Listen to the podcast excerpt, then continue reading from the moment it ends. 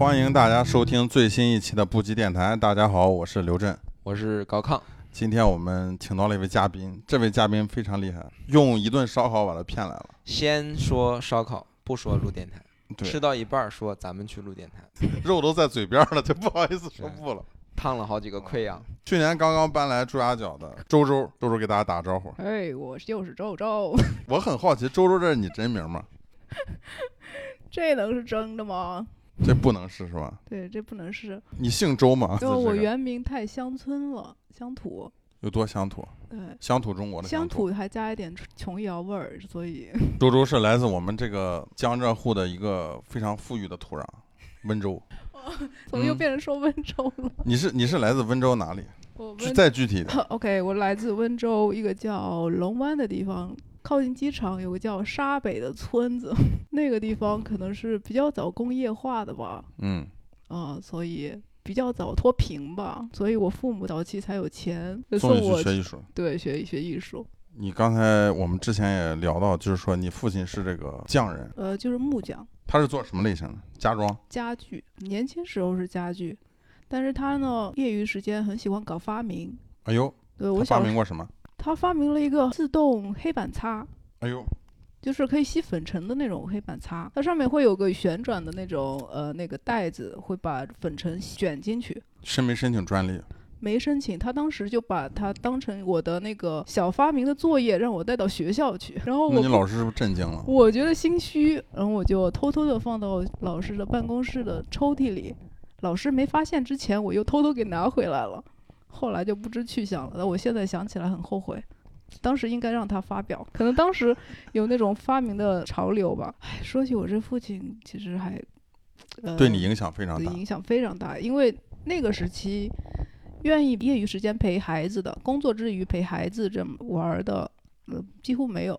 他就是所有的业余时间都在陪我们。我的业余的那些，比如说棋呀、还有所有的运动啊，全部都是我爸培养的。家里有乒乓球桌，嗯，小时候就会聚集一帮人打乒乓球，反正所有的时间都是被填满的，但是都是这些兴趣爱好填满的。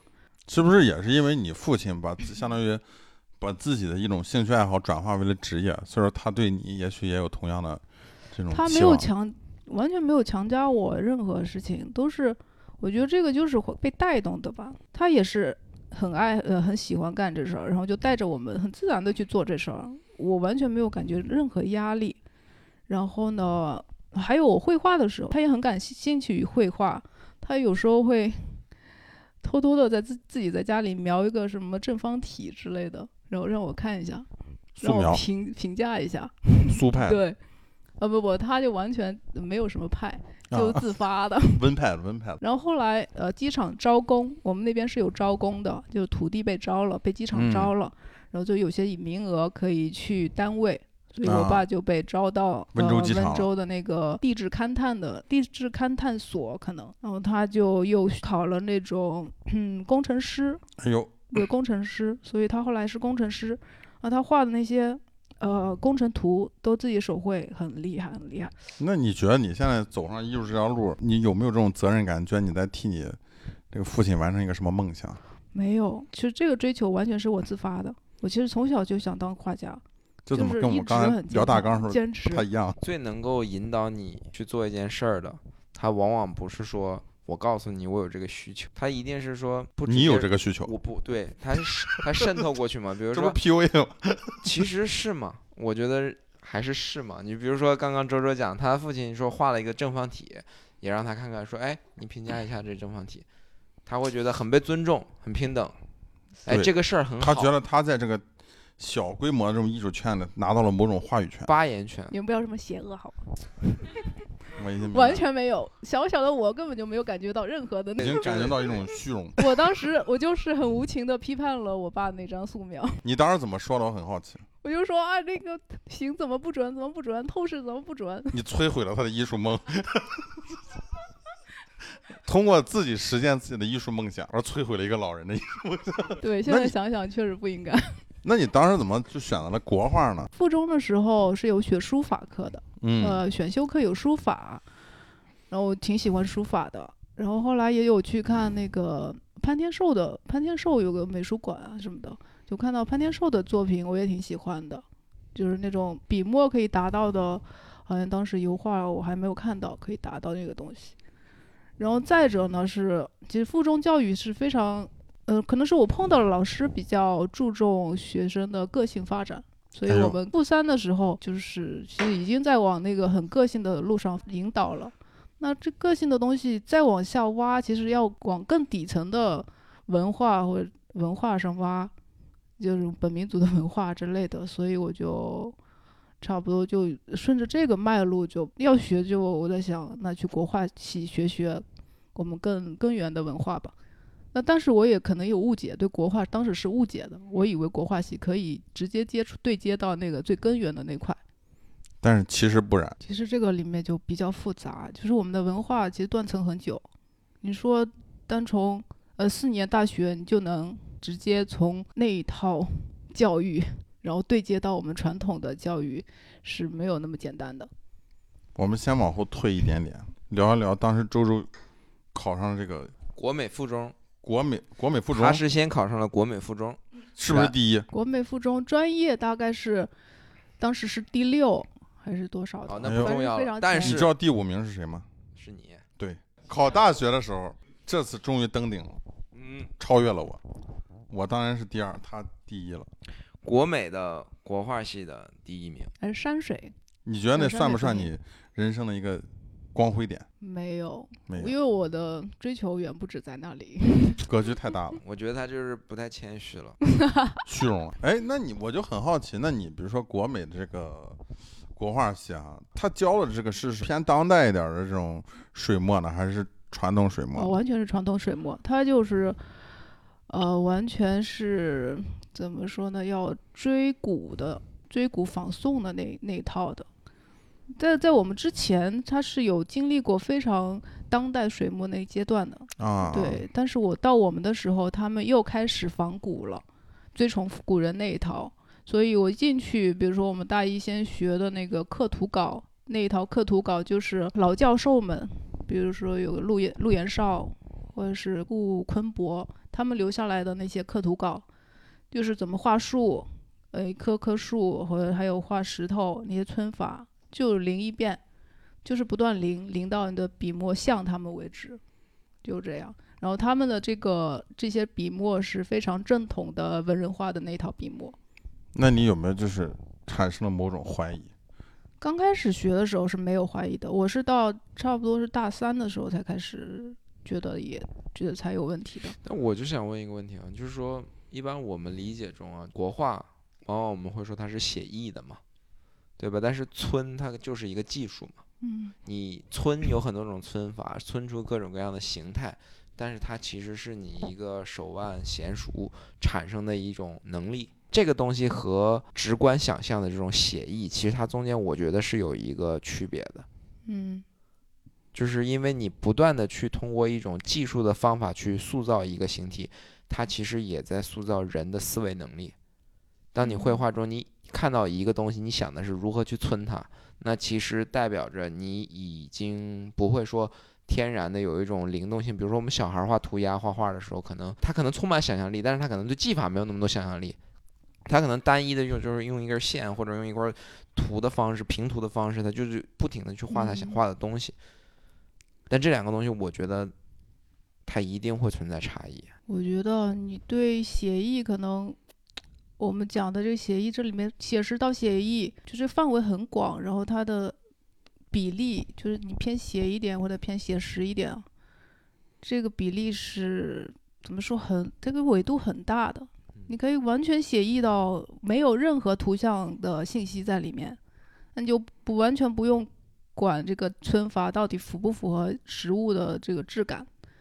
但你也可以往写实慢慢走，走到什么进度，呃，是走到什么程度，它的那个对象慢慢的显现，这个是纬度很大的。但是你如果绘画初期就是完全让说走一个完全抛弃对象的，只有呃绘画这个语言，绘画纯粹的语言的，我我不知道这套那不就是啊当代水墨了吗？嗯，这套也可以这么玩儿，但是在学校体系里，他不是这么说的，因为学院他们他们的标准是这样的，即使是虚的或者是空的东西，也不是无，呃，毫无物象，呃，你要言之有物吧，应该说，就不是说完全，就是它还要有一个东哲学概念，对对，完这个东西但是又很模糊。对，可你脱离了学校的教育之后，你可以去玩更飞的，你就完全脱脱离这一套。但是学院它能教的就是这些，因为只有这些具象的，它才才教的好。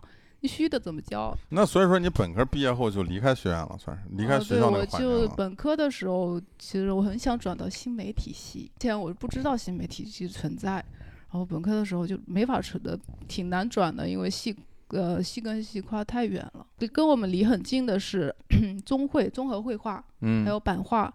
综合绘画的课我会去旁听的，他们有那个影像课，还有什么呃秋老邱志杰开过一个课是不知道是表演还是什么的，反正我还是算是启蒙了一点点吧。这种因为邱志杰，呃邱志杰还有那个影关于影像电影的关于电影的那一次、那个嗯课，我那全邱志杰就是现在在艺博会上也展示了他画了很多年的那个就是版图嘛，嗯他也对外宣，也许不是他自己说的，也许是外界媒体给他评定的，说这个也是一种新的国画。你但觉得？国画系是没有不太承认，反正 那你当时也旁听过，比如说那个综合绘画，虽然我们也很难去怎么，我也不知道怎么去定义这个综合绘画。嗯。然后你艺考的时候，其实你也考过央美，但是我刚刚去的时候啊，我也是去去过那个央美的考前班的，北京，北京的那种考前班。我刚去的时候，完全是国美带过去的风格，因为国美是风格不一样在哪？国美当时学的就是欧洲的，可能法国那哦边的，就是那种的表现比较呃呃表意表意，就是那种表现派的。嗯，然后央美就是非常扎实的那种写实的呃苏派苏派的。呃，我们当时的老师他是喜欢我，就是央美那个老师培训班的老师是喜欢我这一套的。他说你可能直接可以成为那种职业艺术家的那种，但他说考央美是不是还是不合适的，所以就硬被熬成了那种央美的，还是带了一些那种风格。然后呢，我拿着那一套回到国美的时候，我老师说这个是央美的风格，你可能考国美的油画系都考不上。你当时有想过考油画系吗？央美的时候我是考的油画系，啊，但是我啊考试的那时候那个抽的角度都特别烂，所以发挥的也不好。本来我在考前班的时候，老师说你稳进的，因为我在考前班几乎已经是最好的了，画的。哎，那我很好奇，你说你后来是相当于上的是国美的这个国画系，对，国画系这个东西有有考前班吗？也有吧，但我没有上过。然后我是考的素描色彩进去的，当时我、哦，就我们这届。不是，我们这届有一半是考国画进去的，有一半是素描色彩，然后反正我就是这这一个，然后进去之后学的都是一样的，都是全都是要从那个基础的笔墨开始学，然后反正我就学的比较快，就这样，哎，那你毕业后你就去干什么了呢？那就开画室了呀。就直接就开画室了。呃，就直接回家了。反正我当时，哦，我毕业的时候就是挺想逃离那，就是挺想远离那个杭州，呃，杭州还有那种，嗯、象牙塔的那那种环境的。然后呢，我那年也正好是就是艺术市场泡沫经济最繁荣的那年，有很多，呃，零九年，零九年。对嗯然后有些在校的学姐，她们当时在校的时候画就已经卖得很贵，然后直嗯接就在、呃上海买套房的那种。但是我们看到他画就很烂很烂，就特嗯别 行的那种，就很行话的那种，挺反感那一套。我就想回家投身教育事业。反正来上海之前大概也有六年吧，五六年的样子。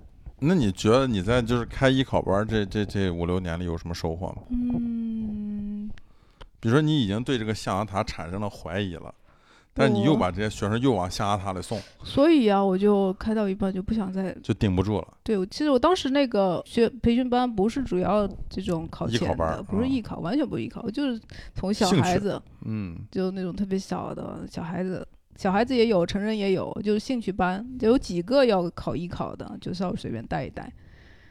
然后我觉得可能观察那些小孩儿会是比较大的收获吧。可以讲一下教育啊，就是接触过不同那个天性的嗯学生，学生，我发现呃艺术这个东西，它天分的成成分占比会更大。对，哎那就是那我我我就这个问题我就聊一下啊，就是我我不太明白，我经常听到天分这个词，但我确实不太明白，就是你们会怎么定义天分这个词，尤其在嗯绘画这上面。嗯，比如说，我就拿儿童就是儿童来举例啊，我接触过有些有几个孩子，他们完全没有任何基础，没有儿童画的基础，是那种儿童画都画的很差的，甚至不愿意去画的孩子，但是他们有源源不断自己要画的内容。有一个孩子，他画那种机械的东西，比如说呃坦克呀、机飞机呀什么的，就这一类的，那个结构非常复杂，他可以源源不断的连笔的就画下来，不断。呃，你让去去画别的东西，他就拒绝。那个性格也很敏感，就是说话就有一点犀利，对，就是他可能天生就是一个观察能力啊什么的，就比较就会比同龄人要稍微要啊、早熟一点、成熟一点，或者敏锐一些，应该说敏锐一些。然后那个孩子，我当时就不教他任何他那套语言已经有的那些技法，我你觉得你已经没有东西可以教他了？我根本不教他，我就看他每天画的挺精彩的，我就观察他。对，哎，但你有没有就是持续的去跟进，比如说观察这个学生后来变成什么样了？他跟我的时间不是很长，因为得，呃，我忘了后来是因为什么外力呃外界因素，可能是我搬了还是怎么，我忘了。但他的家长家人就很着急，就觉得他在学校，因为他的这这个亮点，他的学呃学校是不承认的，哎呀，所以他嗯，而且他也有一点儿小自闭的那种样子。是不是温州那边只承认你做生意的能力？这个就是我恰恰想问的一个问题，就是天分这个东西，我一直对我来说是一个很大的困扰。到底什么叫天分？就是有的时候我也会，比如说我也会教学生，那我也会教别人。就是虽然我画画可能没有考过国美第一，嗯，但是我也会带第三，对我被替考了，对，然后我也会带一些学生，但是就是我也会有一种感觉，我就觉得他这种感觉很对，嗯就他他应该这么画下去，所以我我会很少教，我可能就是去鼓励他。嗯但是作为教育来讲，我在想这算不算是真的是说我找到了说某一种标准答案，说他是真的有天赋呢？因为嗯这很可能是我主观的一种感受，这我很可能是觉得这里面不是根本就没有唯一答标准。你说呃什么天才，就有有一种天才的标准吗？没有。我是觉得他源源不断的要表达这个事情，就是他的天赋。他要拿这个绘画语言去表达，这本身就是常超出常人的。呃每个孩子都是有天赋的，只是表现不一样，不一定是在绘画语言上，也有呃绘画呃图像上，或者是语言，或者是其他的方面。那是早期就先观察他，如果真真的有一方面是超常的，你你根本就摁不住他，他又就是要这么表达的，那就是已经太超常，就已经很强了很明显了，并不是要说他他画的有真的好像多么大师，我不会拿这套去评判的。我明白你在说什么，但是我我想说的是，我在通过一种找到了一种表达方法，源源不断有自己想法想表达的，我个人觉得嗯，也不是那么占少数。也不够，嗯应该说是。你怎么讲啊？就绘画本身就是天性啊，人的天性是吧？我觉得还呃有运气。对我我想说的就是后面这个社会面的压力比较大。因为我有很印象一个很深刻，就是我同期学画画有这么一个小孩儿，我之前应该在电台上聊过，就是当时我们比如说中考那个考试，就是他没参加我就能考第一，他参加我就第三，第二是谁第二周周啊，？Call back，对对，他他他在济南也住过一段时间，我们一定要去参加他。我我再不跟你组队了。咱就是说，当时因为他从小就是这个人一直在你身边嘛，就是我们每个周末就会见面儿。哦，平时平时也见，就是我们都是一个学校的，平时也会见。然后周末的时候大家就在一起画画。因为我印象很深，就是他可以左右开工，嗯就是当所有小孩，就我还一笔一笔，我右手一点点画的时候，他就已经一转头，这逼他妈俩手一起画，你知道？他画的非常好，非常有才华。而比较神奇就是他算是某种程度上呢，就是我家我我父母朋友家的亲戚。但是呢，就是他很早就放弃了。我觉得他热爱嘛，我觉得他一定是热爱的。在嗯当时他绘画那个状态，对，后期就是还要是需要运气，我觉得不同呃，需要你周围的人不断的去推你，然后鼓励你，把你推到这个位置。对，因为当时我记得很清楚，就是在临近高考的时候，他对我也找了一个女生，这个女生到现在我记得她穿了一身豹纹裙子，豹纹短裙，给是青少年的我带来了那种荷尔蒙那种。后来他就拍模特儿去，他搞摄影去了。就那一段儿有一段时间很流行，给女生拍，他现在估计现在也流行，但是他就妈搞那玩意儿去了，就给女生拍照去了，就不搞了没管住就不搞就不没管。住自己。不是，我觉得这这个是跟我想提问的东西有点，还是有点偏差了。但是我想技术这个东西啊，就包括今天咱们有时候去看画，去画廊去看一个画，咱们会说，哎，这个画画的好，因为他用了这个技法好。就像刚刚咱们说国画里面，，但周周提他说的不是技术嘛，他说的是灵感才能。我知道，但我想说的就是灵感和技术，它怎么哦去区分这种天赋呢？哦，那我嗯刚精准一点，准确一点，那个小孩儿他可能是想象力非常丰富，他表达的只是正好到呃，就是表达出来了，是手可以画出来他里面想的东西。然后他的反面可能是我，我小时候是画的很像，我是模仿能力特别强的，其实我想象力一般，我觉得是这样的。跟我非常像。我我插一句啊，就是这个地方呢，就是我也是很晚才回到画画的，因为我之前也画画，然后我中间可能有十年没有画画，然后最近这一两年我又开始重新画画，然后我就在觉得啊，其实画画它是最能够反映一个人的内部的状态，嗯就比如一种说方式，最最能够表达，因为因为画画这个东西，它是你讲那个 touch，就是那个手笔触，嗯、手的触摸感是最强的。嗯，但因为你每一个触摸感，其实在给予一个你潜意识的决定，画画嗯给予的这个决定是最多的，嗯，所以它最能通过见画如见人。以前嗯我们写国画的时候，嗯没有油画之前，我们说见见字如见人。现在看画油画多了，你也是见画如见人。嗯对，嗯是这个里面它就是因为周周的状态就很像那种画人画的很像的人，就比如说嗯，画印象派的这些人，他往往不会强加给任何物体一个明确的边界线。我觉得啊这个就是因为我们都太受过技术的这种怎么说规训已经太久了。其实现在你很难讲我是一个什么样的人，看我的画很难讲我什么样的人，因为我可以运用各种技术，不同的技术去表达不同我想要表达出来的画面的呃画面的效果，然后引牵动什么样的情绪。我觉得应该要更倒回去，倒回去讲你你在技术这种呃在打磨你之前的可能更直观一点。你你你不就是佐证了我刚才的观点吗？就是你可以有很多种技术，然后你通过技术去表达技术。可能你通过技术，但是你知道，在技术之上还有一种就是，你可以把技术藏的藏起来。一种是外显的技术，一种是藏起来比较隐的技术。不明觉厉。对，你就是可以在技术之上再回归到本那个质朴的那个阶段，不是走的那个我觉得很难做到的。你觉得通过技术的训练之后，你恰你了解了技术，精通了技术，然后你以技术的思维塑造过自己之后，嗯你，还能回到技术之前吗？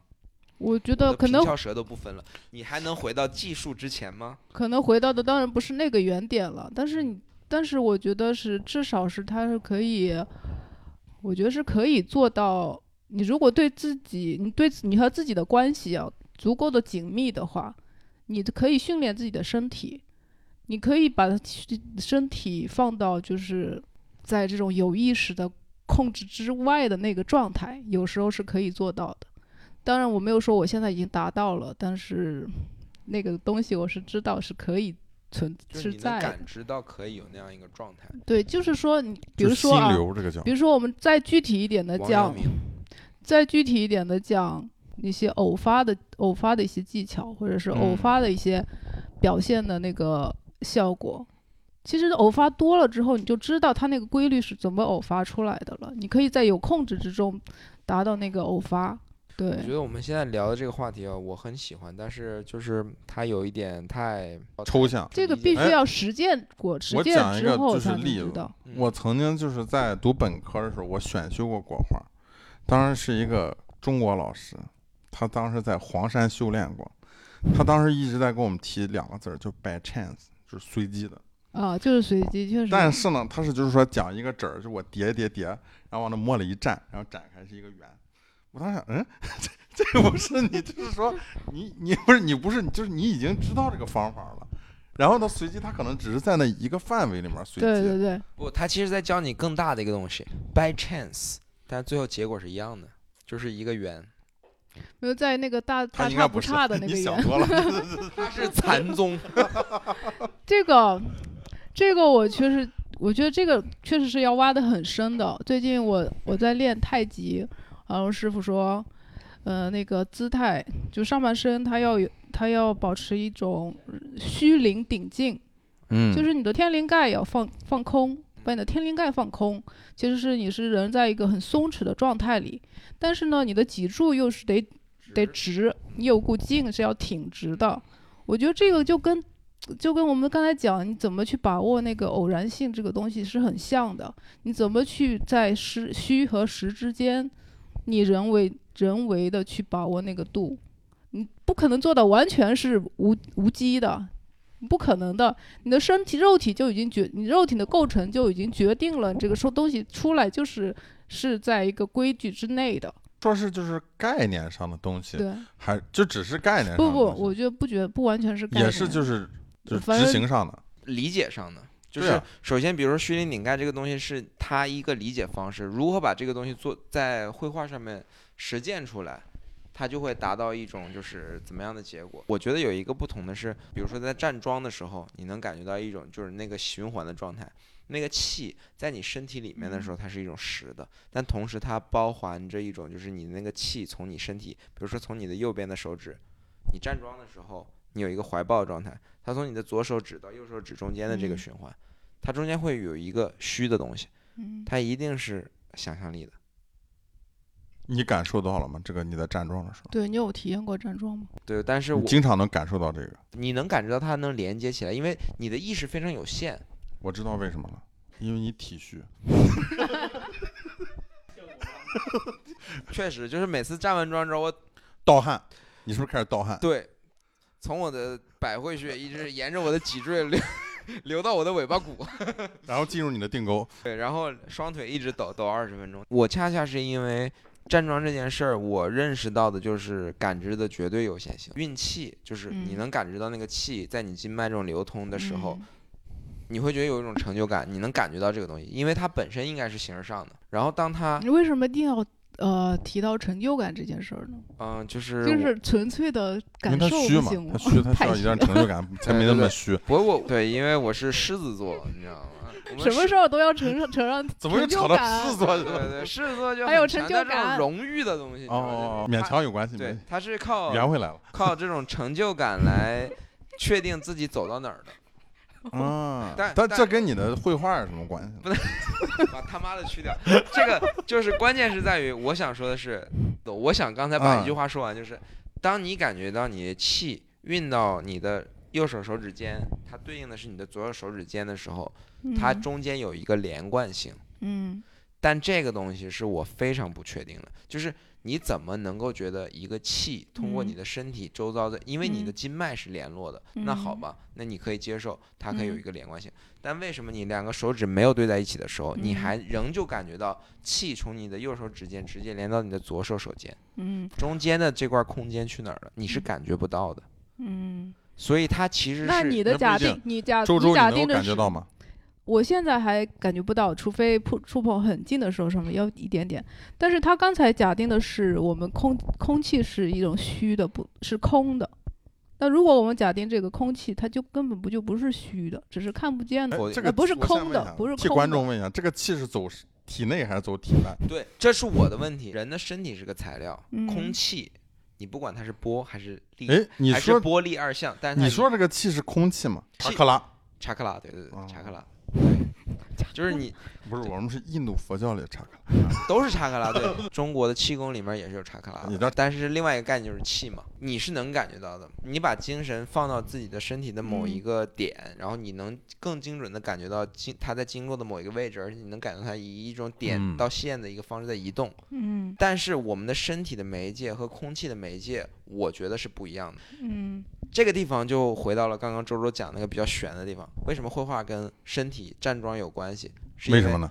如果这个气，我跟他辩论的点也在于，如果这个气跟空气是能够直接连通在一起的，那人没有一个明确的 outline，就是边界，嗯你就说肉体是虚的，肉体是虚的。对，他在讲的就是嗯肉体的是虚的，是感知是没有边界，但我觉得是有的。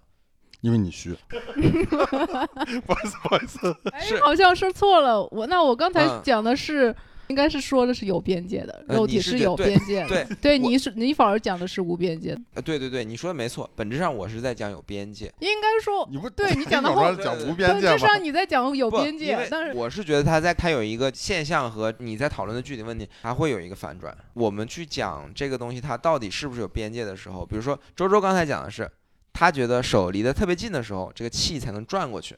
对啊，但是我觉得是我现在我说的是，我目前为止我只能感受到这样，但是有的人是他是可以感到更远的，对呃所以我只能以我的经验，我呃受限的有限的经验，我分享到这里。但是我相信应该有走得更远的，更远的是不是就是气功？就噗这样。哦，我感受到了，刚才是 为什么要聊气功？但我也是初学的，我也根本就没有聊，没有学气气功，气功这个是国家规定的，是这个非法的。呃好吧，我们讲具体一点，就是说你那个呃讲力，其实他讲的嗯更多的是跟力学有关系的东西。虚灵顶劲，你使就是你上面放空放松卸掉，然后底下都是用使的是有使的是劲，有劲的。那有用使劲的是实的那个实的，但虚掉的那一块你可以讲是抽象的。呃，虚实结合，对，就虚实结合，它其实这个东西真的很难用言语语言去说清楚。这个跟考前班那个就是虚实结合。我觉得就是画面的虚实这个东西，完全是考验考验一个艺术家你自自身的一种审美和把控，没有标准的，他没完全没有标准，我觉得我们这个这一期的题目都想好了，国美第一名教你怎么用虚。可以。太虚了。从印象派到梵高到塞尚这个阶段，跟你刚刚说这个虚灵顶劲可以接上的，不是说完全一样，却能接上续上这口气，嗯，但那不是西方绘画吗？对，通的呀。你觉得他跟国画也是？通的？通的。通的。国美油画系的一个老教授，但他后来被批成，呃，右派还是什么的，右派还是左派我忘了，就是被打了。嗯，他就回到温州，他是温州人，然后就在待在待在温州老家。我是毕业之后来开才见到皮革厂他的。我问，毕业之后才见到他的，他就讲的，我觉得非常的根本。他就说，任何一个物质，你把它局部无限放大，它都是抽象的。这就是虚实，虚和实之间怎么转换，以及它实中包虚，虚中包实，这本来就不可分的。或者是你怎么去用你的视角去解读这个图像吧，我觉得应该就是怎么样。就是中国的那个绘归关于绘画的那个技法，它留下的文献非常少，嗯，就而且它基本上就没有讲实的东西，它就是虚的，它就讲的挺虚的。呃，气韵生动就讲这种东西，气韵生动，随类赋彩就是这种。但是它有一本非常具象的。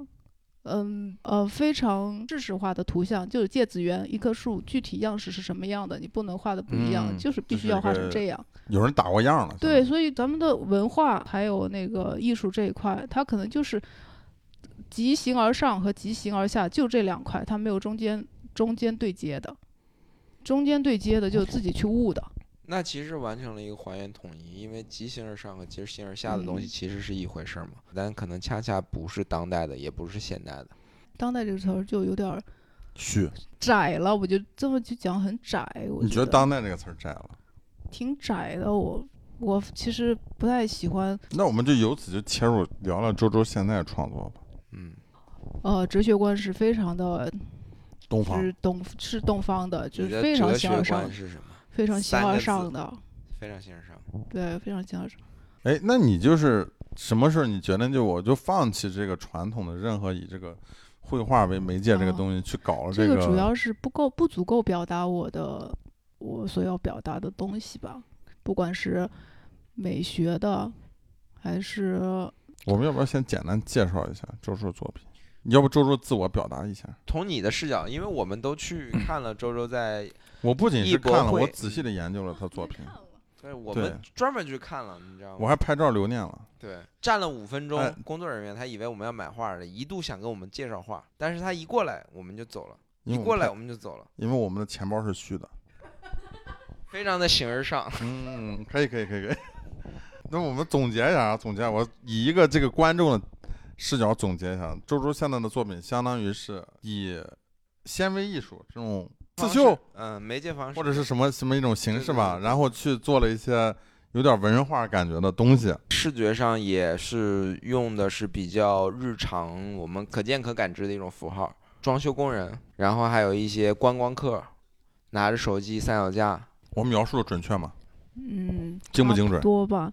但是我那个可能还不是很文人画，可能要更早一点，像那种，呃，什么游园图之类的。嗯，对，就是那种更加微微缩的那种景观的。对从美学上来讲，它不是西方那种就是很具体的科学的视觉观，就比如说有一个透视或者是黄金分割，它是有一点点散点透视，比如说五六个点的平行叙事。准确吗？嗯，呃，对，但是也不通用于所有吧。我我是觉得中国画可能跟西方画、西画不一样的是，中国画它只要那些物体放在一起，它是和谐的，就画面它本身是协调的，你不用太在乎它到底是有没有一个统一呃透视，或者是有局哪个局部怎么透视。我觉得它的视觉是非常流动的、流动性的。那你是从大约什么时候开始就是用这个媒介了？就是用哇刺绣啊这些东西。一个契机就是一个音乐人哈维利，你不是之前给郝威利做封面吗？对啊，就是跟？就是跟本琳娜给我讲的。呃对，就做了，他去英国利兹还开过他的专场。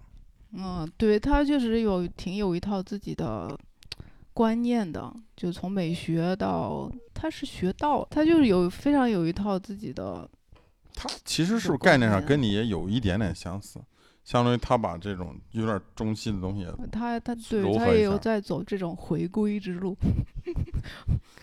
但是我其实我最早受刺绣吸引是林天眠老师，他有一幅作品，他其实做过很多用线的作品嘛。他有一件作品是全部用刺绣，然后绣了一个爆炸的场景，可能是那种好像是呃原子弹爆炸的那个场景。福古西嘛，然后我忘了，其实我都没有看到实物，我就是看到那张图片。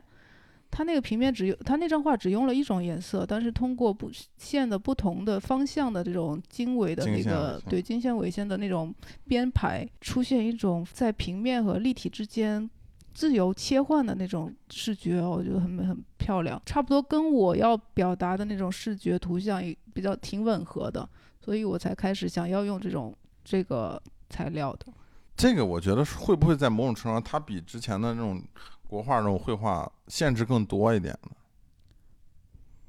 怎么说？我已经过了说要，呃，完全寻求自由性吧，自由吧。不管是生活还是绘画表，还是经过那个阶段，我发现我并不是不断的去触碰那个边界或者打破那个边界是我的最终目的。我觉得不是，我可能差不多通过一些触碰还方式是表达？触对，就还是要看你表达的你，我想要的是内容的东西更多，多于形大于形式。嗯，单纯在形式上的尝试，我觉得我已经经过了那个阶段，所以我这个阶段可能更注重我在那这面画这幅画里面想讲的东故事会更多一点。那我们其实作为观众，其实只看到了一个呃形式上的东西。你你嗯你作品其实是想表达一个什么呢？你没看到里面的故事吗？没看懂那里面的故事吗？没看懂，比如说南半球起火了这幅作品，你看懂了？我们来听作者讲一讲。这幅这幅画在艺博会上确实引引发了很多关注。真的吗？对，因为至少我们俩的关注。对，至少我们俩你们关注点是什么？我们知道这个名字叫南半球的观众起火了，是不是？这是不是在评论一下去年那个澳洲大火？不管有没有起火，甚至我不知道可能新闻事件到底是怎么样。首先，它的那个形体很具体的描绘了一些人和形态，然后它的名字很具体的讲讲述了一个事情发展的经过和状况。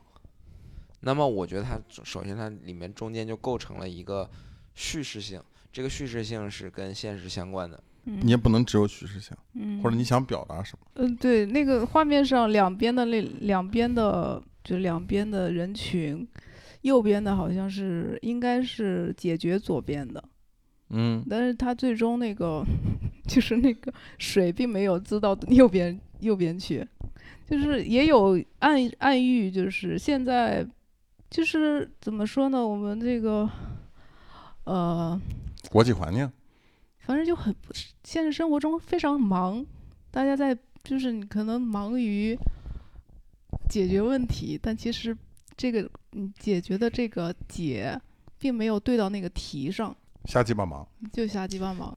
我觉得纯艺术非常有局限性的一点是，就是我们每个人能够贡献到一个观点，就是我们对于某一个事件、某个现象的理解，但恰恰又因为这是个体的理解，它可能不能够真的解决某个现象或者某个问题。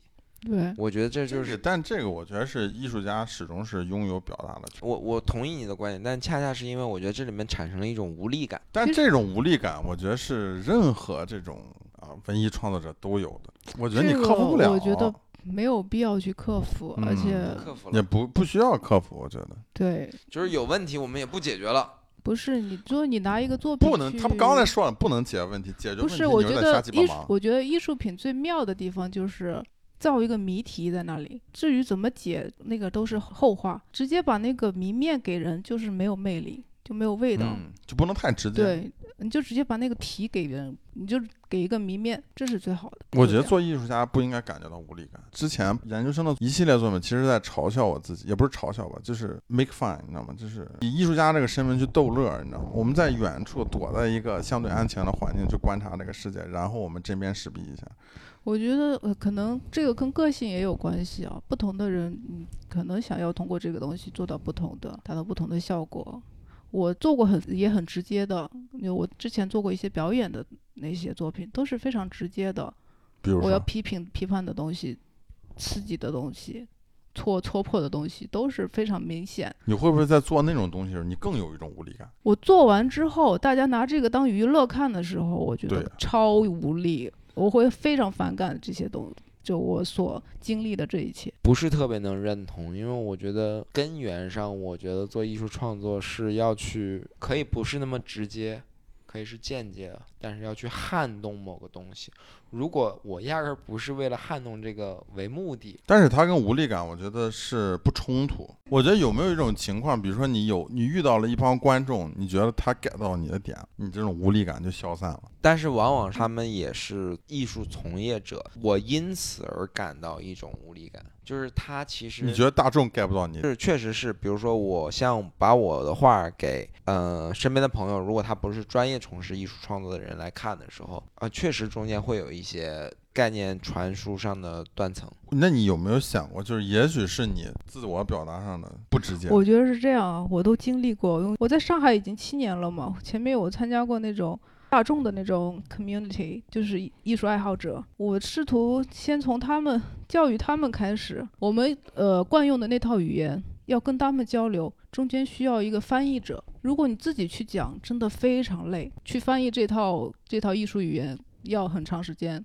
你可以继续做下去，肯定会有效果的。但是你眼当前那个基础太弱了，太薄弱了，而且有没有太多的人有耐心去听你听我们说什么？我觉得同意也不同意。具体指这个翻译是什么？我觉得一方面我可以理解为就是翻译给大众，嗯让大众 get 到就是你一点儿。他们有一套他们的语言，呃更加呃通俗的语言。有时候我去看展览，比如说我看到一些我觉得不错的作品，他那个点我觉得他他会用的很巧，就是不会特别的直接。我觉得直嗯特过于过分直接，肯定是一个比较避讳的一个事儿。但是比如说这个艺术家有一个很巧的点，我可能在前面看几秒钟，哎，我就 get 到这个点了，我就会觉得这个作品很巧，嗯，这个力很巧。嗯那我觉得这个是个很好的。我记得我导师跟我讲过一句话，就一定不要这个东西特别的冗长，就不要嗯你这个作品就要写几个论文，大家才能明白你大体是在讲什么。就像你之前讲，艺术它始终是个工具，它是一个 portal，对吧？它是个传嗯送带一样的东西。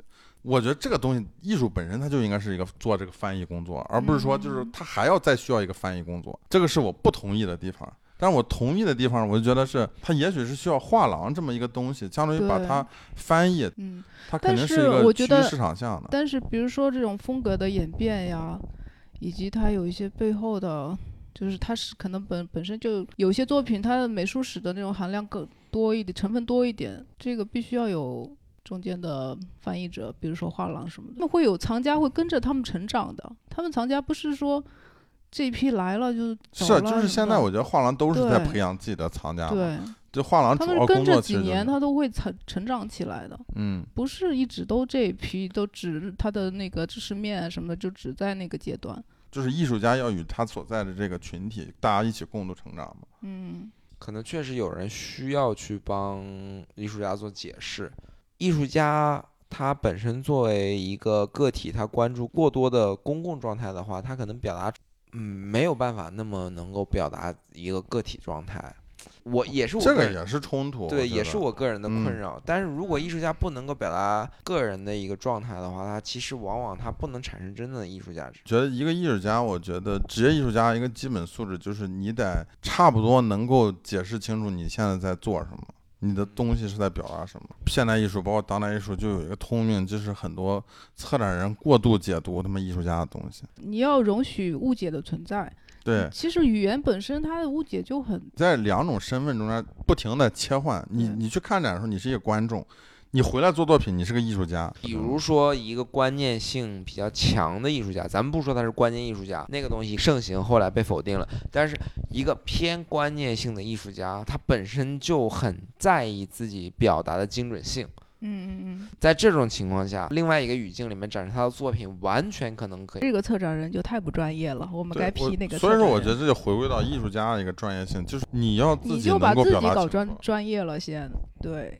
你看，你看早期现代绘画，你比如说举个例子，比如说 Jackson Pollock，他就是不解释，我话就这样，你爱干怎么着怎么着他那个背后政治问因素很大，啊。对啊，但是你看很多时候就是策展人在那儿，而且他那个也确实实确实没有什么深度，他那个不好，不能这么快否认否定人家哈。但是就是说有时候，确实没什么深度的东西，往往反映了更多深度。你要看到当那下你就站在那个，我觉得有可能，那你是不是就站在那个策展人的角度？彻底去意识化，会不断呈现一个返回到无意识或者是潜意识的状态，而潜意识、无意识状态其实恰恰反映的是你的一个社会性被灌输的一个姿态。对这个事儿不嗯矛盾。我觉得你如果以一个观众的身身份入场，你看到一个作品，你有什么样的解读，你自我保留，或者你通过你自己的身份，你去发表一下都可以。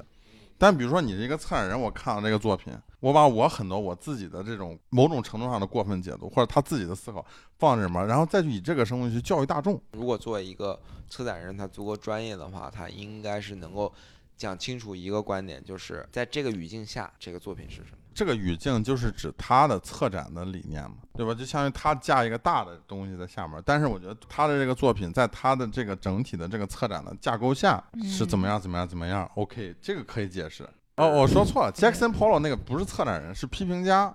哎，对，批评家，批评家，包括我自己有时候喜欢读一些，比如说我喜欢的艺术家，就最近读的，比如说很多批评家评价塞尚的画，我能感觉到那种主观性。回到我们观点最开始提到的这个天赋问题，批评家是最喜欢提到天赋这个东西，因为天赋非常抽象，就是他一定会说这个人对用线很有天赋。或者说这个人对用色彩很有天赋，但是什么叫天赋？因为他们这个天赋是指的是他们在那个时代里面某一种意识形态肯定的某种价值的精神分析上的某种呈现或再现。这个我觉得就跟现在我们几个在这儿坐着，比如说就讨论妈马云为什么能赚这么多钱是一样的。就是你事后去总结这个事儿，你很好找出来规律来。当你这个规律中有一部分你无法解释的时候，那你可以就说这个艺术家，你不能说他走狗屎运，你不能说他运气很好，你要说什么？你要说有他有才气，那天赋这个词儿为什么会被造出来？是呀，他就是在描述一些我觉得无我觉得越来越在回到就是就语言这个精准度来讲，或者是语言背后的动机，你在分析这个吧。你因为我现在在。对现在用的这些词儿，大家都已经是呃，就是一种通用的语言。你用到这个词儿，大家就非常秒懂这个是什么，指什么，它背后包含的是什么。但你如果要去解构掉它这它所涵盖的东西，重新去构造这个语言，哎，你们觉得就最近很有意思一点，就是现在语言其实也在两极化。就是你看很多网络语言，它就是一个很原来很复杂的一个东西，它给你解释成一个很模糊的东西。然后另一端就是再更具象，再去创造很多新词儿嗯。我觉得语言上是这样，但是我觉得那如果以这个公式的话，那也许它在艺术上，就是在某种程度上它也是成立的。对，一方面就大家在探讨一种更加抽象、更加那种有点那种 deja vu 的那种就是维基百科、维基百科、哦百度百科，百度百科嗯的，比如说一个概念的出现，比如说咱们讲形而上，什么叫形而上？形而上就是那个天赋啊。你他妈花十万字，你也没办法解释什么叫形而上。所以说那个就是天赋啊，就是你十万字也解释不了的东西啊。对，但是有一个天有天赋的人，他可能用五个字解释清楚了。Wikipedia 就是这个人，他用两百个字解释一个概念，解释一个艺术史。然后今天的抖音用五分钟讲一个电影。五十秒，如果一个东西没有一个答案，他是花一辈子去探讨的。就是我个人的理解是，很多学长他们是学哲学的或者是学艺术的，他们会花一辈子的时间去很努力的争取一个说话的权利，说我认为美术史是什么，我认为雕塑是什么，或者我认为伦理学是什么，或者嗯我认为哲学分析学是什么。他们花一辈子的时间就为了这个整个大的概念去贡献一点点说话的权利，是我认为它是什么。那是因为他们没有上，他们上抖音撞个账号，五十秒钟他们就有说话的权利了。但你有没有考虑过这个事儿？我考虑，但我不一定认同嘛。但你不觉得就是说这五十秒钟的东西啊，我觉得这种信息的折叠化啊，某种程度上也会就是拉高这个门槛儿。你在大量的垃圾里面儿，你去创造一个钻石，这个事儿其实是挺难的。比如说我们说人造钻石那个事儿，我们那天在车上聊。我比如说我在朱家角我造了个钻石出来，那我是很厉害的。但我去河南，比如全球最大的人造钻石基地，我去造了个钻石，那周周怎么看这个？周叔来总结一下吧，我就今天我们到底聊了个啥？聊了个虚嘛，还是要我打太极不想去。评判什么钻石 什么垃圾，我不想。你要是当垃圾挺舒适，就当垃圾；你想当钻不能钻石，躺平也是。我们电台的这个核心价值观就是不能躺平。垃圾到钻石的这个过程吧，这个过程是最实的，这两头都是虚的。他如果是他最实的，那他就是最虚的。是实还是是虚？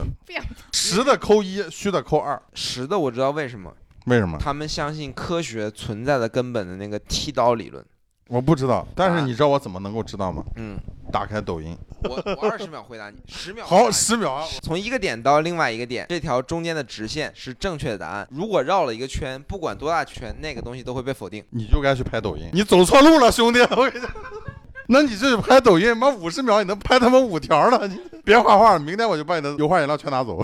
这个结尾结的还不错，所以周周你要不要再说点什么？你还有什么想表达的无吗？话可说，无话可无话可说了，无话可说还无话可说？你说无话可哦，无话可无。话可可说。下次再见，朋友们。好，感谢大家的收听，欢迎大家订阅转发，我们下期再见。